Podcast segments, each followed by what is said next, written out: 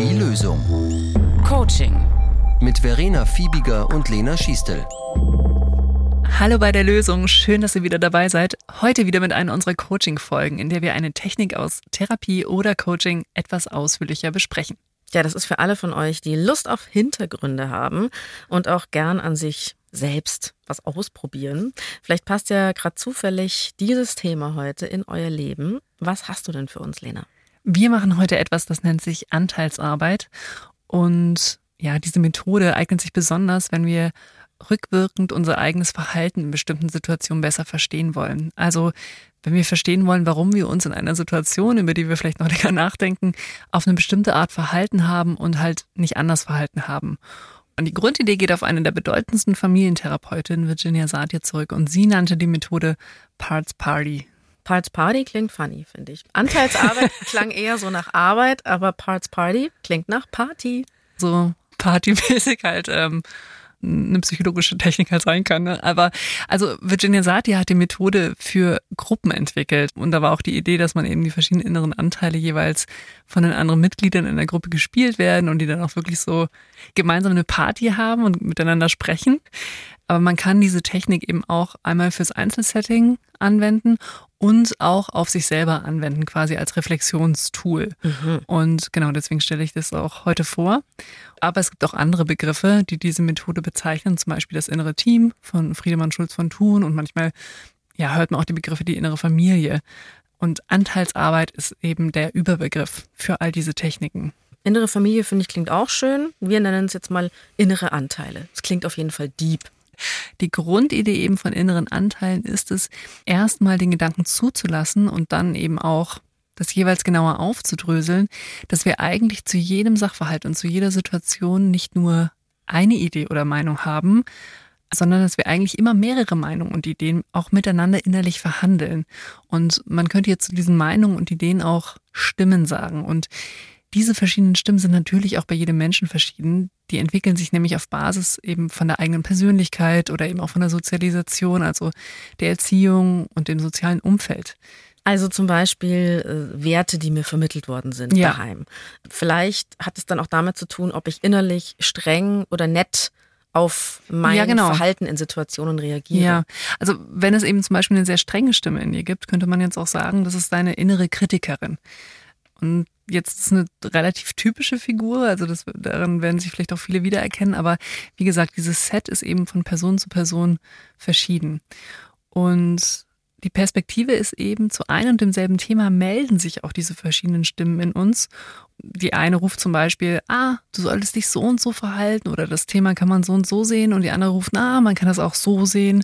Kenne ich gut, die innere Kritikerin. Es ist auch mal ein bisschen traurig, wenn man ein Klassiker ist. Also wenn alle so eine innere Kritikerin haben oder wenn viele von der inneren Kritikerin gescholten werden. Zu mir sagt die schon gerne mal so, du Pfosten, Minusmensch, okay, nicht, es war schon schlimmer, sagen wir mal so, aber die innere Kritikerin, die, die knallt schon mit der Peitsche. Eben je nach Kontext und welcher Stimmung man ist, melden sich eben manche dieser Stimmen lauter und manche leiser zu Wort. Ich wusste das lange nicht, wer da in mir spricht.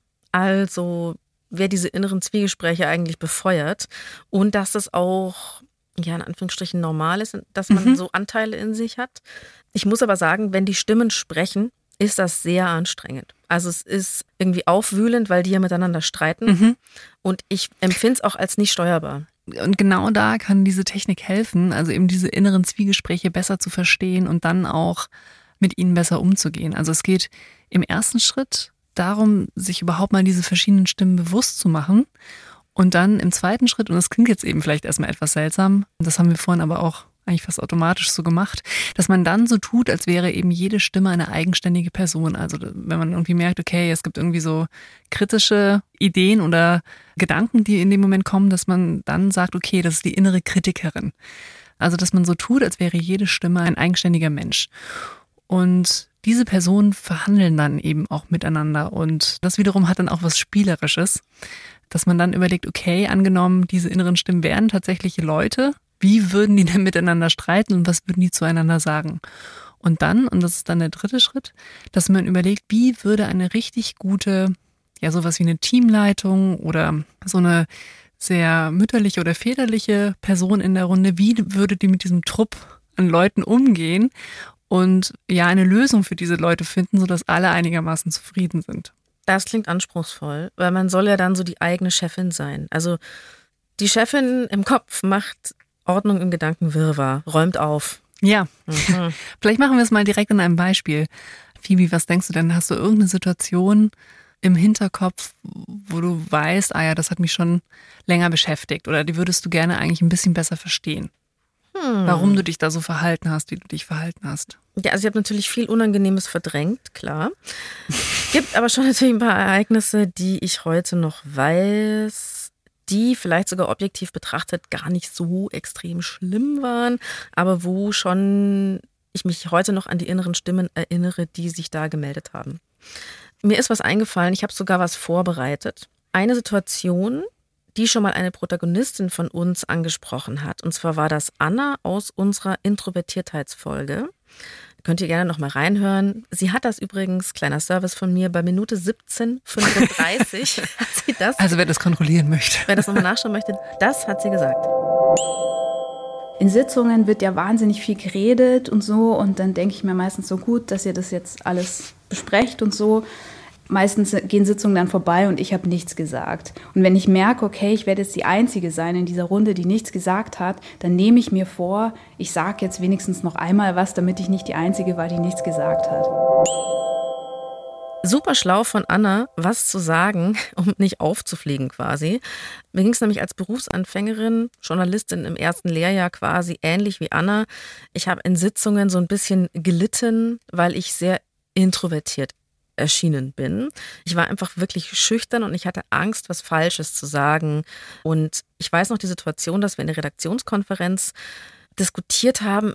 Es war irgendwie so ein Frauenthema. Es ging um die verstorbene Amy Winehouse und das Phänomen der Drunkorexie. Das heißt also, Kalorien aus fester Nahrung werden mit Kalorien aus flüssiger Nahrung ersetzt. Die Kombination aus Essstörung und Alkoholsucht. Und ist das jetzt ein Thema oder ist es kein Thema? Und meine Chefin dreht sich zu mir um, schaut in meine Richtung und sagt, und was sagen denn die Frauen jetzt hier dazu? Und es war vollkommen klar, fuck, sie will mich jetzt gerade empowern, dass ich da auch was dazu sage. Frauen, meldet euch zu Wort, habt eine Meinung. Und ich wollte einfach nur, wie immer, unter meiner Tarnkappe sitzen und vermeiden, dass mich alle für einen Dulli halten, weil bei mir immer in diesen Sitzungen im Kopf war so, ah, und du willst was sagen, du weißt aber nicht wie.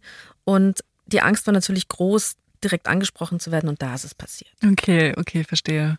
Vielleicht spulen wir noch mal ein bisschen zurück und zwar bevor dich deine Chefin angesprochen hat. Also diese Situation, du sitzt in einer Redaktionskonferenz und sagst nichts zu der Diskussion, obwohl du vielleicht schon ab und zu ja einen Gedanken hast, von dem du denkst, hm, das könnte ich eigentlich einbringen. Was würdest du sagen, welche inneren Stimmen hattest du da oder welche inneren Anteile haben sich da zu Wort gemeldet?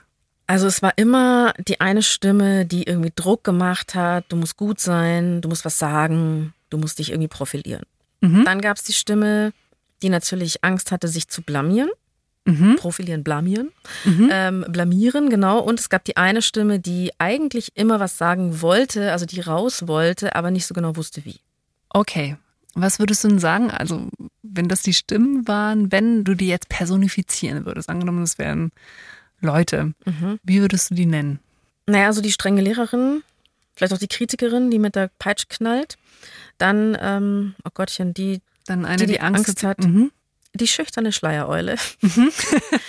ähm, und äh Gott, die dritte, die eigentlich was sagen will, aber nicht so genau weiß, wie. Ja, vielleicht so ein bisschen der Furcht, aber auch ahnungslose Teenager. Ah, okay. Also so der Kamikaze unter den dreien okay. vielleicht. Vielleicht zur Übersicht. Das ist nämlich auch, das hilft ein bisschen, um die eigenen Gedanken und diese Technik zu sortieren. Schreiben wir das auch mal wirklich auf. Also, also einmal vielleicht auch auf drei Karten. Mal gucken. Die strenge Lehrerin. Mhm. Dann eben die, hast gesagt, schüchterne Schleiereule, ne? Ja, voll Panne, ey. so schön. Okay. Und der Teenager. Ja, nennen wir ihn einfach den Teenager. Der Furcht, aber auch ahnungslose Teenager okay. ist ein bisschen lang. Okay. Mhm. Also wenn wir dazu jetzt noch ausführlicher arbeiten würden, dann würde ich dich noch fragen, kannst du mir die drei irgendwie noch ausführlicher vorstellen? Woher kennst du die? Hast du eine Fantasie, wie die sich entwickelt haben? Wann sind die zum Beispiel auch zum ersten Mal in deiner Biografie aufgeploppt?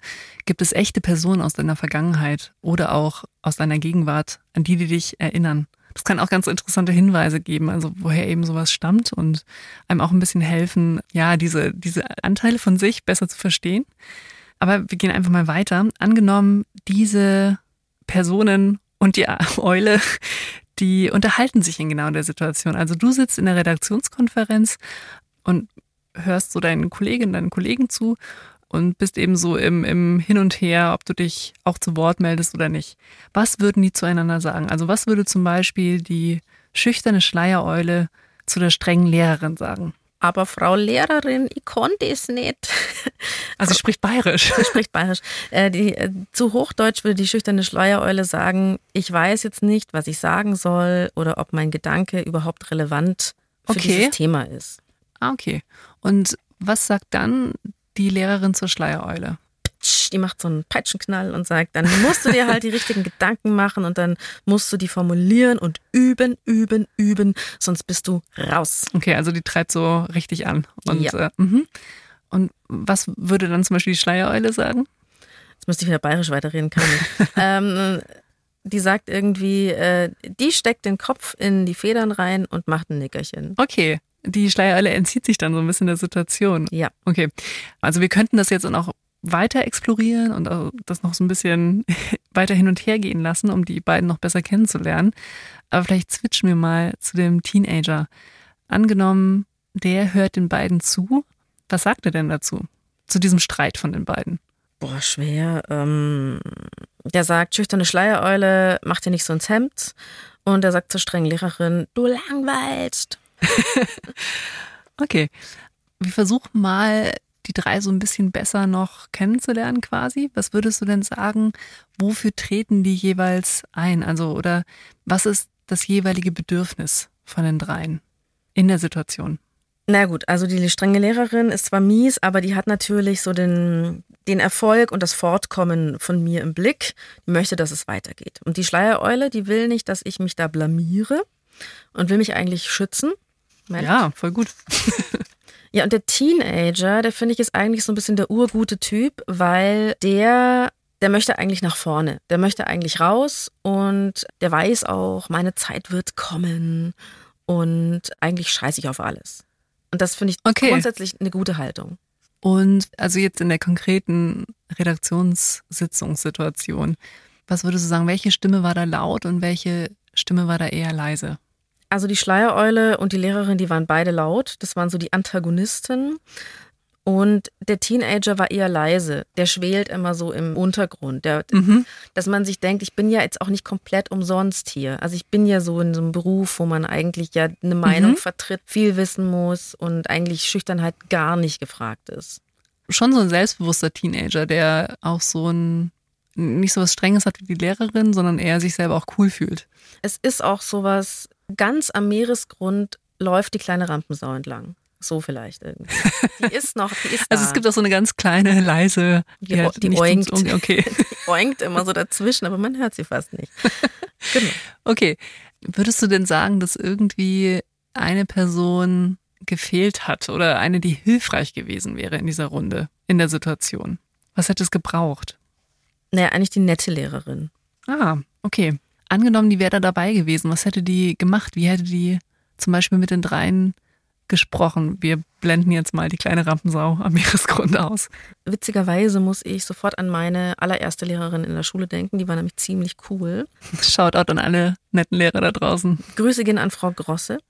ähm, die nette Lehrerin, die hätte zur strengen Lehrerin gesagt, voll gut, dass du hier den. Es ist schwierig, zur strengen Lehrerin nett zu sein, muss ich sagen. Es ist Ah. überhaupt schwer, nett zu sein zu sich, finde ich. Und deswegen, glaube ich, gibt es die nette Lehrerin eigentlich auch nicht. Aber die sollte da sein. Und die würde zur strengen Lehrerin sagen, ist ja total gut, dass du versuchst, den Laden am Laufen zu halten hier und so ein bisschen Dampf machst. Mhm. Dass diese Person aus sich rauskommt. Und jetzt, Phoebe, findest du das auch wirklich? Kannst du die, kannst du sozusagen die strenge Lehrerin dafür auch, Loben. nee, auch wirklich wertschätzen?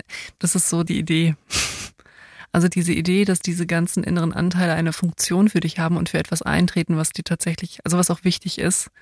Und dass sozusagen diese strenge Lehrerin für dich eintritt, dass du, ja, nach vorne kommst. Wirst du da selber milder im Denken an die strenge Lehrerin. Ja, ja. Ja? Gut. Ja, ja. Nein, ich glaube, ich glaube ja voll ans Peitsche knallen. Also das ist ja schon gut, aber die macht einen halt auch fertig. Ne? Ja.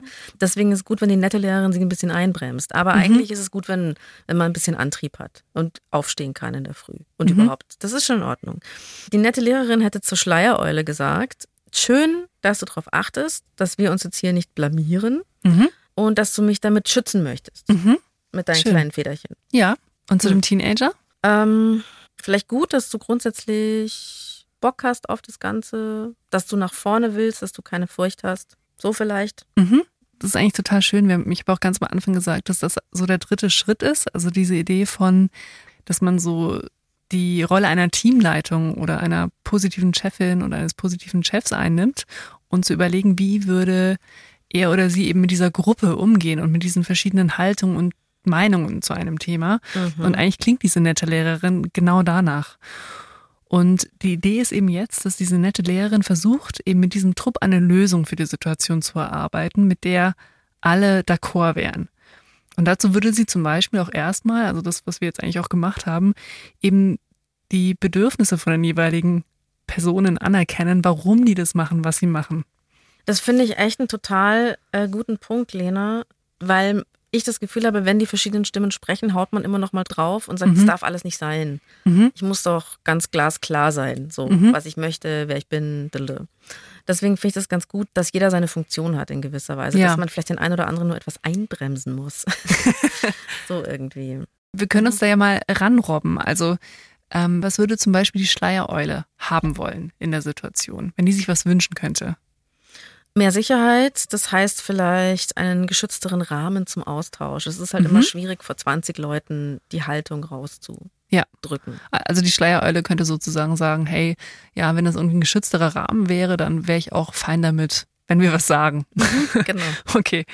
Was würde die strenge Lehrerin haben wollen? Was denkst du? Na klar, dass ich mich in der Sitzung äußere, mich sichtbar mache, Erfolg. Okay, also die wäre schon zufrieden damit, wenn du mal was sagst, auch tatsächlich. Am besten jedes Mal. Muss nicht viel sein, aber es muss immer sich gezeigt werden. Okay, vielleicht müsste man ihr dann, müsste man noch irgendwie was mit dem immer machen, aber gut. Was wäre denn gut für den Teenager? Was wäre ihm wichtig? Spaß haben dabei, einfach mal reden können. Ah, Fun, fun, fun, ohne Bedenken. ah aber, aber die Spaßkomponente ist sozusagen dem Teenager wichtig. Ja, dass es auch Freude macht, dass es nicht Ja. so anstrengend ist. Ja. Okay. Jetzt kann man eben überlegen, wenn wir das alles ernst nehmen und sagen, wir sollten eine Lösung finden, die all diesen Bedürfnissen und Wünschen ein Stück entgegenkommt. Dann könnte man zum Beispiel ja erstmal überlegen, man könnte der Schleiereule entgegenkommen, indem man sich vornimmt, vielleicht nicht in der großen Redaktionskonferenz, aber in der nächsten Situation, wo es eine kleinere Runde ist, etwas zu sagen. Das wäre ein etwas sicherer Rahmen. Ja, du, das habe ich aber tatsächlich auch gemacht. Also, dass ich mir oft davor schon Gedanken gemacht habe. Erstens mal, was könnte ich sagen? Also, dass Mhm. man sich ein bisschen vorbereitet. Man weiß ja Mhm. auch oft, was besprochen wird im Vorfeld. Also, oder ich habe zum Beispiel bei Themen, wo ich mir dachte, da sollte ich mir jetzt wirklich eine Meinung dazu bilden oder wirklich mehr wissen, da ich mit Leuten im Vorfeld diskutiert, die sich auskannten oder zum Beispiel auch mit den Mitbewohnern Mhm. Sachen durchdiskutiert, Mhm. weil es gibt Leute, die können ja sehr gut diskutieren oder sich ausdrücken und dann kann man mit denen auch ein bisschen üben. Mhm. Das habe ich schon gemacht. Und ähm, Strategie, erstmal die anderen reden lassen und dann bringt man halt noch den einen eigenen Punkt an und da muss man nicht der Erste sein, der Ja, was sehr sagt schön. und hat aber noch was gesagt. Ja. Und es wären sozusagen alles Dinge, die darauf auf dieses Sicherheitsbedürfnis von der Schleiereule einzahlen. Mhm. Jetzt, du hast schon gesagt, die strenge Lehrerin wäre überhaupt schon damit zufrieden, weil überhaupt mal der Schritt gegangen wird, etwas zu sagen in Ja. der Konferenz. Okay. Also klar, die hätte natürlich gerne, dass man da irgendwie das Wort ergreift und so eine, wie bei so einem TED-Talk einfach mal 30 Minuten durchphilosophiert und alle stehen dann auf und jubeln frenetisch, Okay. aber Aber die wäre sozusagen schon d'accord, so im Sinne von, okay, wir gehen den Schritt und äh, es wird was gesagt. genau. Und der Teenager, was bräuchte der Teenager? Was denkst du? Mm, Vielleicht bräuchte der so ein bisschen Lob auch, dass Ah, man sagt, hey, mhm. du bist echt voll der super Typ und du musst jetzt vielleicht aber noch so ein bisschen aushalten, dass es unangenehm ist, bis wir in der Situation klarkommen, bis wir Ja. mehr Sicherheit haben. Okay, verstehe. Ja, du meintest ja auch schon, dass der Teenager so den Anspruch hat. Eigentlich ist es ein Anspruch, dieses ich mache was und dabei soll es mir dann aber auch noch total gut gehen und mir Spaß machen und so ganz leicht sein. Das kommt Das- halt bei den KollegInnen so rüber, Ja, die sich da dauernd äußern und Ja. super schlagfertig sind. Dann lachen alle, dann macht noch jemand einen Witz. Das ist ja auch alles mega entspannt hier, ja. ja. Und man selber leidet im Stillen. Das ist eigentlich ganz interessant. Der Teenager wirkt erstmal so cool, hat aber eigentlich auch einen sehr hohen Anspruch, nämlich daran, dass man etwas Neues tut und dabei dann auch total entspannt ist. Und dabei ist einfach die Perspektive wichtig, dass wenn wir etwas Neues lernen, echtes Lernen, also mir hilft auch häufig die Perspektive, dieses Gefühl von echtes Lernen passiert außerhalb der Komfortzone. Wenn wir uns die ganze Zeit innerhalb unserer Komfortzone bewegen, dann lernen wir eigentlich nicht wirklich dazu, weil das alles schon in unserem Repertoire ist.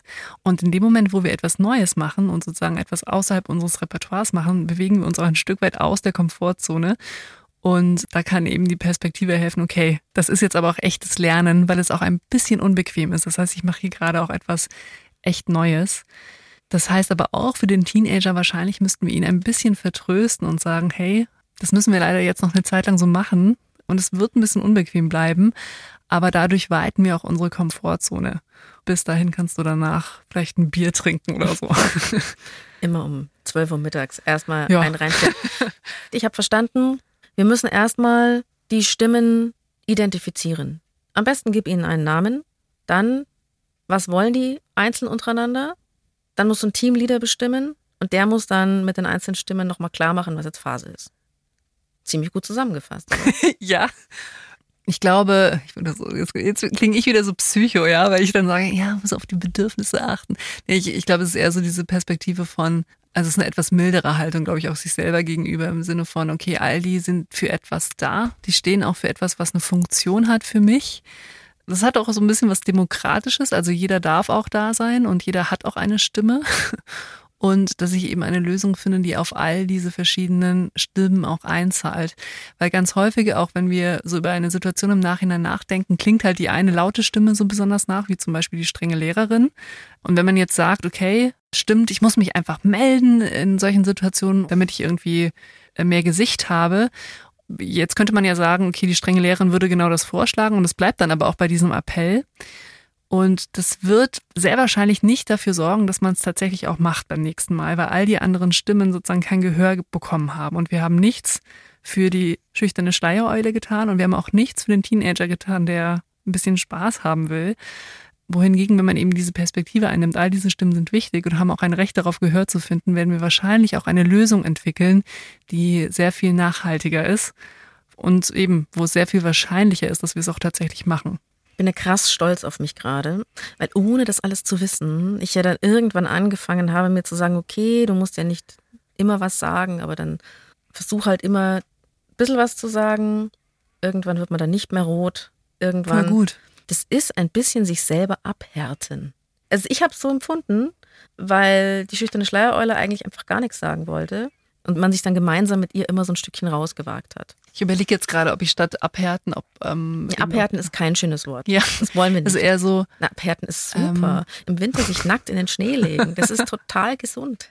Gerade zu Corona-Zeiten soll man sich öfter mal nackt in den der Schnee legen. Kneipgang. Angenommen, es ist ein echtes therapeutisches Setting, würde ich Mhm. jetzt mit dir dazu arbeiten, dass du es so genannt hast, weil ich glaube, dass die Metapher, die du da gewählt hast, eigentlich nicht hilfreich ist. So dieses, man muss sich abhärten. Das ist nämlich wieder die, die Sprache, das ist die Sprache der strengen Lehrerin. Ja, Und worauf es ja offensichtlich eigentlich ankommt, ist, dass du einen Anteil hattest mit einem hohen Sicherheitsbedürfnis mit dieser Eule. Und für die wäre viel hilfreicher zu sagen, hey, wir passen trotzdem auf uns auf. Wir können ja mal gucken, dass wir trotzdem einen Versuch starten beim nächsten Mal. Wir üben das vorher. Und vielleicht sagt die dann sogar auch, ja, okay. Let's do it. Kurr. Okay. ja, das ist wunderschön, Lena. Ach Mann, hätten wir uns doch damals schon gekannt. Und f- vielleicht noch eine Sache, also wer jetzt zugehört hat, immerhin bis zum Ende zugehört hat und es ein bisschen odd fand, auch mit den, mit dieser Personifizierung. Ähm, Du sind eh schon alle weg. Wir können jetzt hier eh reden, was wir wollen. allein schon, also man kann auch, man muss nicht unbedingt diesen Schritt gehen von und wer ist diese Person und ist das eine, die innere Kritikerin oder die Schleiereule oder das ähm, allein schon diese Idee, dass man eben verschiedene Perspektiven auf ein Thema hat und auch es mal so und mal so sieht, diesen jeweiligen Seiten sozusagen Raum zu geben. Das reicht für viele vielleicht auch schon und eben zu überlegen, okay, wie kann ich etwas, was all diese Dinge abholt, als Lösungsidee entwickeln.